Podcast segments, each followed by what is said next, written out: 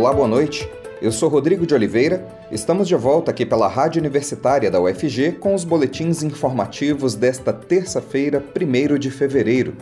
Você pode nos acompanhar pelos 870 AM ou pela internet no site radio.ufg.br e no aplicativo Minha UFG. Os boletins da Rádio Universitária estão disponíveis também em formato de podcast nas principais plataformas digitais. A OMS, Organização Mundial da Saúde, disse hoje que o mundo registrou um forte aumento de mortes por conta da Covid nas últimas quatro semanas. Para a entidade, se a reabertura dos países ocorrer de forma prematura e por pressão política, um número ainda maior de mortes desnecessárias ocorrerá.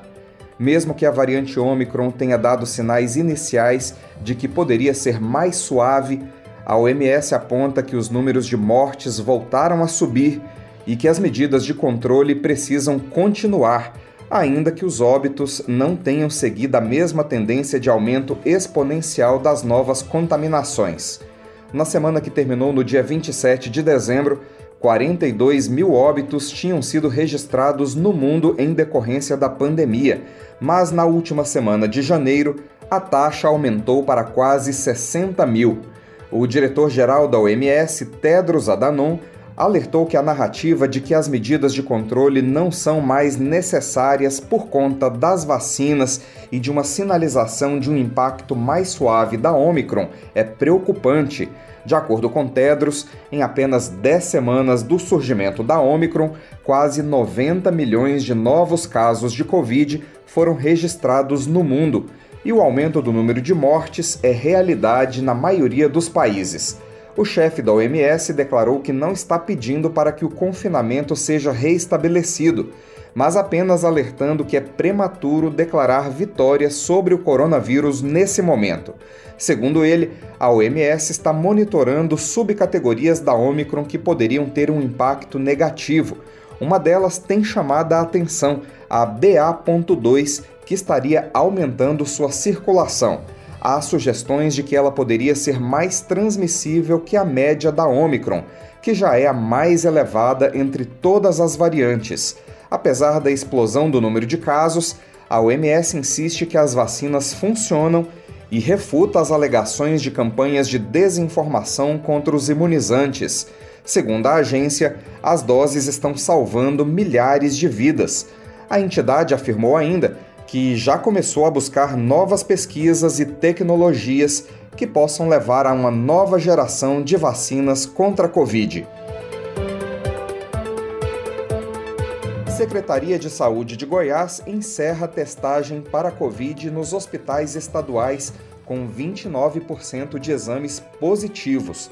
O órgão destacou que 86% dos internados em UTIs da rede estadual são de não vacinados ou com esquema incompleto de imunização. Mais informações com a jornalista Maria Cristina Furtado. O governo estadual suspendeu nesta segunda-feira a testagem que estava sendo feita em 22 hospitais da rede. Ao longo de 12 dias, foram testadas 97.600 pessoas nos hospitais, sendo que 28.400 apresentaram resultado positivo para a Covid-19 o que equivale a uma positividade de 29,15%. Em Goiânia, a Prefeitura dará continuidade na testagem diária em três pontos diferentes. O intuito da testagem por antígeno na população é rastrear e monitorar casos positivos sintomáticos e assintomáticos, frente ao grande crescimento de casos. De acordo com a Secretaria de Estado de Saúde de Goiás, a testagem era planejada para ocorrer pelo prazo de cerca de duas semanas. A pasta destacou que na última semana foram distribuídos, conforme pactuação na Comissão Intergestores Bipartite, 572 mil testes rápidos de antígeno aos municípios goianos, que continuarão testando os pacientes que procurarem os serviços. Em Goiânia, a testagem ampliada continua ocorrendo todos os dias em três postos diferentes, sendo um deles drive-thru. Hoje, as tendas estão montadas na Praça da Lagoa, no Parque Industrial João Brás, e no Parque Leolídio de Ramos Caiado, no setor Goiânia 2. O drive-thru ocorre no Sesc Faz Salville. Para fazer o teste, exceto no drive-thru, é necessário realizar o agendamento no site da Prefeitura e apresentar comprovante de endereço. Das 166 pessoas com documentação internadas em unidades de terapia intensiva UTIs dos 11 hospitais da rede estadual goiana na última semana, 136, ou seja, 82%, não tinham tomado nenhuma dose, apenas a primeira ou faltado ao reforço contra a Covid-19. Os dados são da Secretaria de Estado de Saúde de Goiás. Apenas 30 internados, 18%, já tinham completado o esquema vacinal contra a doença e tomado a dose de reforço. Havia ainda outras 34 pessoas internadas sem CPF. Por isso, não foi possível verificar se já tinham sido imunizadas contra a Covid-19. Maria Cristina Furtado para a Rádio Universitária. Portaria que exige comprovação da vacina na UFG deve ser amplamente divulgada ainda nesta semana. A reitora Angelita Pereira de Lima falou com a jornalista Ana Flávia Pereira sobre esse assunto durante o programa Boa Semana UFG desta segunda-feira. Vamos acompanhar esse trecho. Professor, e sobre o passaporte vacinal, né? Porque isso está dando tanta polêmica também, né? Vocês conseguiram fazer, fechar, né? Essa, essa dire... essas diretrizes aí para cobrança do passaporte? É, na verdade a gente chama de comprovação, né? Que passaporte ele é, ele é um termo mais, mais é, fora da, da, digamos assim, da linguagem científica. A comprovação, né? A portaria da comprovação, nós já fizemos uma primeira discussão com os diretores e é, acatamos, é, coletamos sugestões o texto está praticamente pronto, a gente está naquela revisão da portaria, porque como essa é uma, é uma portaria que tem impactos aí nas relações trabalhistas e, e nas relações e no modo como a gente vai fazer a verificação, fiscalização e cobrança da, da comprovação, nós estamos tomando um cuidado maior, né? Não é que é, é, assim, é importante fazer esse último, esse último reparo que nós estamos. Ela está pronta, ela deverá ser publicada essa semana, e é necessário que seja publicada nessa semana, porque é, o adiamento é para o dia 7, mas tem atividades presenciais na, na universidade, é, e além do mais, é, é daqui a pouco é dia 7 de março, né? Uma coisa de piscou, atravessou o mês, né? Então nós já estamos assim iniciando fevereiro, então nessa semana nós iremos publicar essa portaria. É, na perspectiva de orientar os, os é, gestores e diretores de unidades acadêmicas e, e, e órgãos para que tenham a melhor condição de garantir é, que as pessoas é, é, garantir a segurança no espaço. Esse é só mais um instrumento, né? Eu só gostaria de lembrar, Flávia, que é importante fazer a comprovação, mas que o papel da universidade, mais do que fiscalizar e cobrar, é, é, é incentivar, estimular, convencer aos não vacinados a se vacinarem, né? E por fim, muito triste essa última, é, é, é, e essa, essa variante demonstra isso, é que os não vacinados estão expostos, são os que mais correm riscos, né? Porque a gravidade da, da, da variante, dessa variante, ela, ela se, se demonstra maior e mais severa entre os não vacinados. Não quer dizer que ela não tem uma severidade em vacinados, isso também tem que ser levado em conta. Mas, é, assim, o nosso papel mesmo é tentar convencer essas pessoas que, por quaisquer motivos, estão é, se negaram a se vacinar, né? Mas tem também a preservação daqueles que não podem por recomendação médica. Então tem uma complexidade que a gente tem que lidar com cuidado, porque nós estamos lidando com pessoas, né? Nós estamos lidando com as vidas, com as vidas das pessoas em todos os aspectos. Estudo da União Brasileira dos Compositores e da ESPM, a Escola Superior de Propaganda e Marketing, mostra que nove a cada dez artistas brasileiros perderam dinheiro durante a pandemia. Os detalhes na reportagem de Daniel Ito. Nove em cada dez artistas ligados ao mercado musical afirmam ter perdido dinheiro durante a pandemia de Covid-19. Este é um dos dados da pesquisa Músicos e Pandemia, realizada em parceria entre a União Brasileira dos Compositores e a ESPM, Escola Superior de Propaganda e Marketing. A pesquisa ouviu 611 músicos e 37 empresas em dezembro de 2021. 89% dos entrevistados responderam que passaram passaram a ganhar menos dinheiro durante a pandemia. Este é o caso do músico, compositor e produtor Billy Brandão.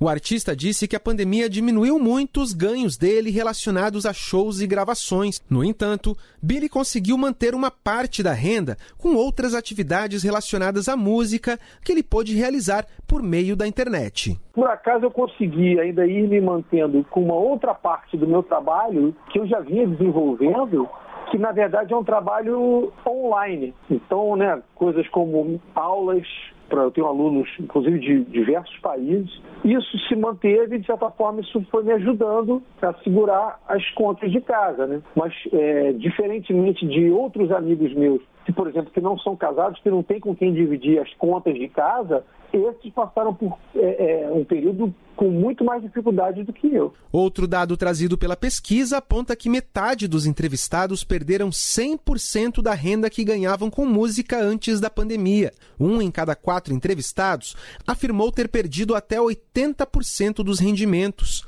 A coordenadora do Núcleo de Pesquisas e Publicações da ESPM Rio, Ana Ertal, disse que os resultados do levantamento foram muito semelhantes aos números obtidos na primeira pesquisa, realizada com músicos no final de 2020 toda classe continuou perdendo muito dinheiro em 2021, porque continuou tudo fechado, né? Ainda teve um pico de abril, maio e junho em que tudo ficou fechado mesmo, e aí eles indicaram que eles partiram para outros trabalhos que não tem absolutamente nada a ver com música, mas o, o número o único indicador que aparece ali que é melhor um pouquinho é com relação às demissões, porque eles não precisaram demitir tanto quanto demitiram de 2020. Apesar de a pandemia ter afetado o sustento dos profissionais do mercado musical, a coordenadora de comunicação da União Brasileira dos Compositores, Mila Ventura, destacou que a pesquisa também trouxe um dado positivo: a resiliência e a paixão dos músicos diante de um cenário adverso.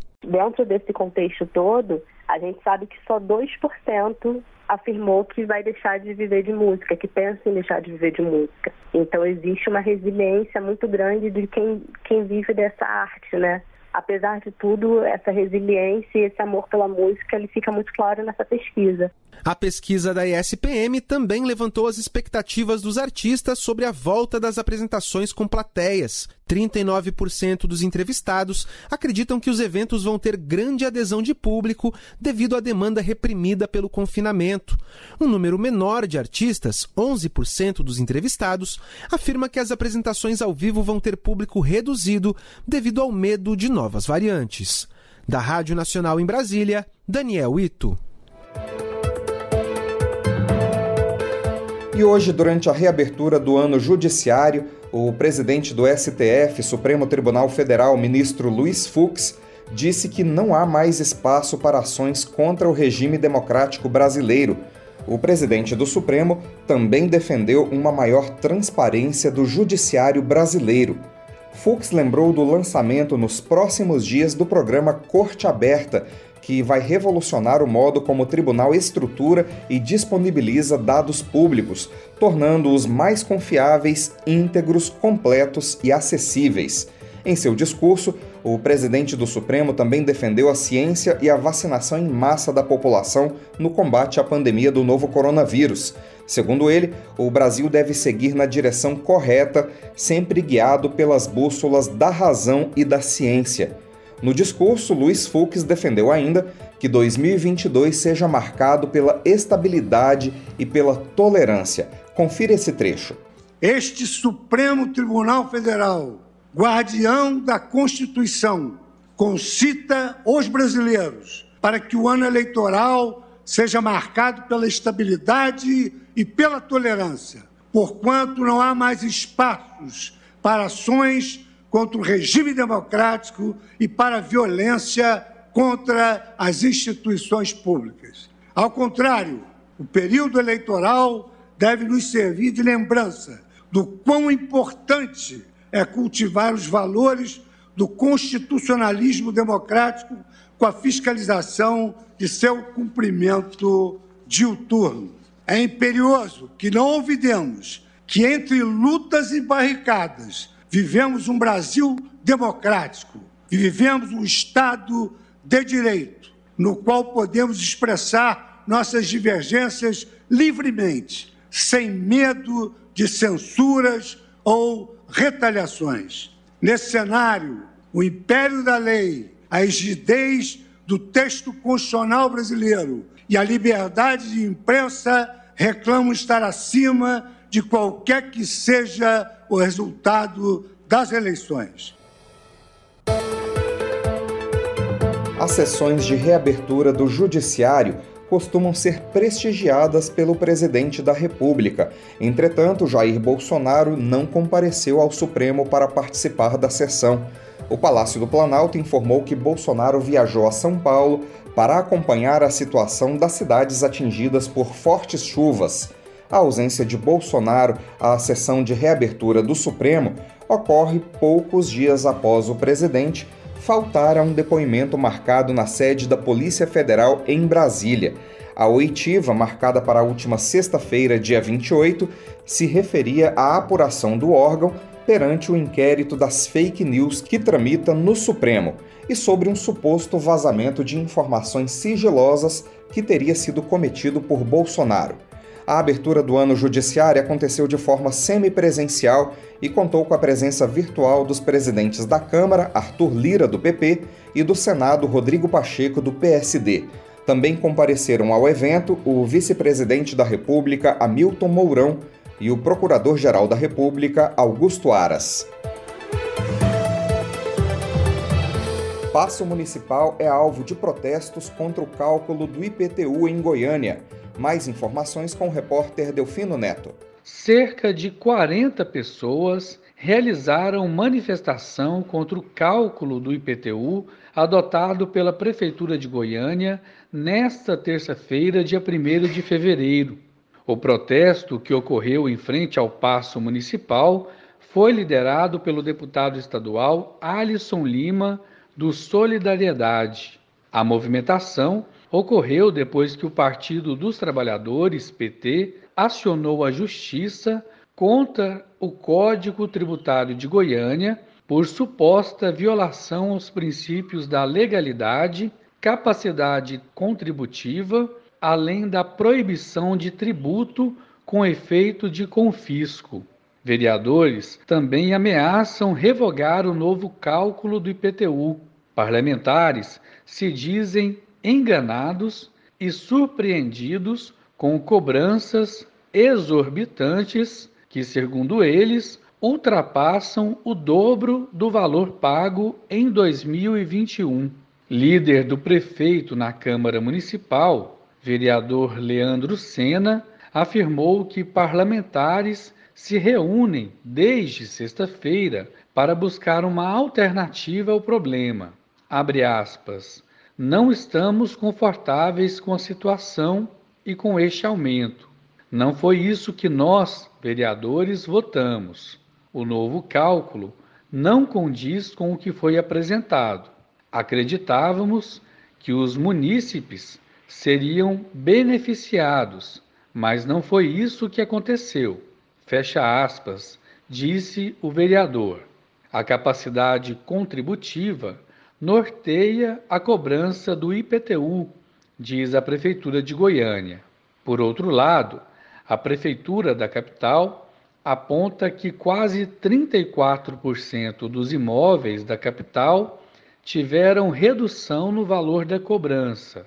De acordo com Arthur Bernardes, secretário de governo, a cobrança é feita com base na capacidade contributiva do cidadão ele também afirmou que mudanças no Código Tributário podem gerar questionamentos da população. Nesses casos, ele afirmou que é direito do cidadão solicitar a revisão dos valores e que a prefeitura vai fazer um atendimento descentralizado, analisando a situação caso a caso. Segundo eles, erros podem ter acontecido, como em todo ano, e que precisamos revisar os lançamentos, disse o secretário. A prefeitura ressaltou ainda que, se os contribuintes tiverem a certeza de que o lançamento está errado, a recomendação é que não façam o pagamento e entrem com recurso. Entretanto, se não houver essa certeza, o contribuinte deve fazer o pagamento para evitar multas e juros, caso o recurso seja negado. Eu sou o Delfino Neto para a Rádio Universitária. Vestido de palhaço e ao som de uma música circense, um vereador de Goiânia pediu perdão pelo voto que ajudou a aumentar o IPTU da capital. O Delfino Neto volta a falar conosco para contar mais essa história. O vereador Sargento Novandir entrou no plenário da Câmara Municipal de Goiânia nesta terça-feira, dia 1, vestido de palhaço, fazendo malabarismo e ao som de música circense. Ele disse ter sido feito de palhaço e ter sido enganado quanto ao Código Tributário Municipal, aprovado no ano passado com o voto dele. O parlamentar ainda atacou o secretário de Finanças da Prefeitura, Geraldo Lourenço. A manifestação de Novandir vem depois da repercussão negativa do aumento do IPTU. O discurso dos vereadores da base é de que não sabiam que haveria acréscimo acima dos 45% mais a inflação determinados na lei Novandir sugeriu que Geraldo deixasse o cargo e voltasse para Brasília, em alusão ao grupo político que indicou o secretário para a pasta aqui em Goiânia. Em performance na Câmara, Novandir disse ainda que Geraldo merecia coro de cinto. Novandir ainda pediu perdão pelo voto que deu no Código Tributário Municipal de Goiânia. O discurso de Novandir é uma alegoria que tem sido propagado por outros vereadores da base municipal de Goiânia, que tem jogado a culpa pelo aumento do IPTU exclusivamente sobre os secretários e tem tentado se isentar e até mesmo isentar o prefeito de Goiânia, Rogério Cruz. Em reunião na noite da última segunda-feira, dia 31, o prefeito de Goiânia reforçou aos vereadores que o passo municipal já tinha informado a imprensa de que haverá mais prazo para os pedidos de recurso. Segundo a prefeitura, houve erro nos boletos com aumento acima da trava estabelecida em lei, 45%. Há parlamentares, porém, que ainda esperam pela correção em lei o vereador Lucas Quitão vai apresentar um projeto para que seja reduzido o aumento aprovado na revisão do Código Tributário Municipal, votado em setembro do ano passado. Delfino Neto, para a Rádio Universitária. Arqueólogos iniciam resgate em sítio arqueológico encontrado em 2019 em Montes Claros de Goiás. A pesquisa tem o aval do IFAM, o Instituto do Patrimônio Histórico e Artístico Nacional.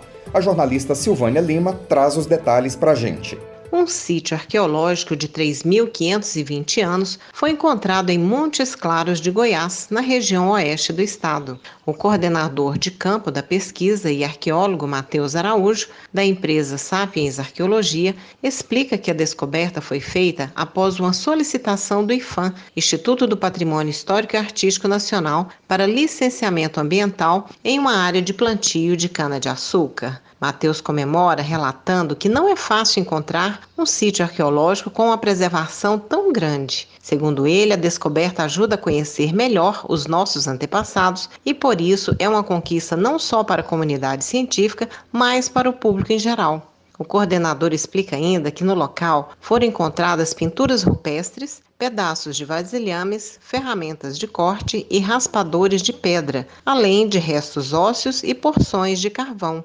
Após autorização do IFAM, amostras de carvão foram encaminhadas para o laboratório Beta Analytic, em Miami, nos Estados Unidos, para datação por radiocarbono, que confirmaram a idade do sítio. Segundo o IFAM, o sítio foi identificado em 2019, mas o resgate, que é o seu salvamento, só foi feito em janeiro deste ano. No caso, os itens foram enviados ao Museu Histórico de Jataí. O Instituto explica que até um sítio ser descoberto, ele passa por diversas fases. Primeiro a identificação, depois a delimitação e, por fim, o resgate. Silvânia Lima, para a Rádio Universitária.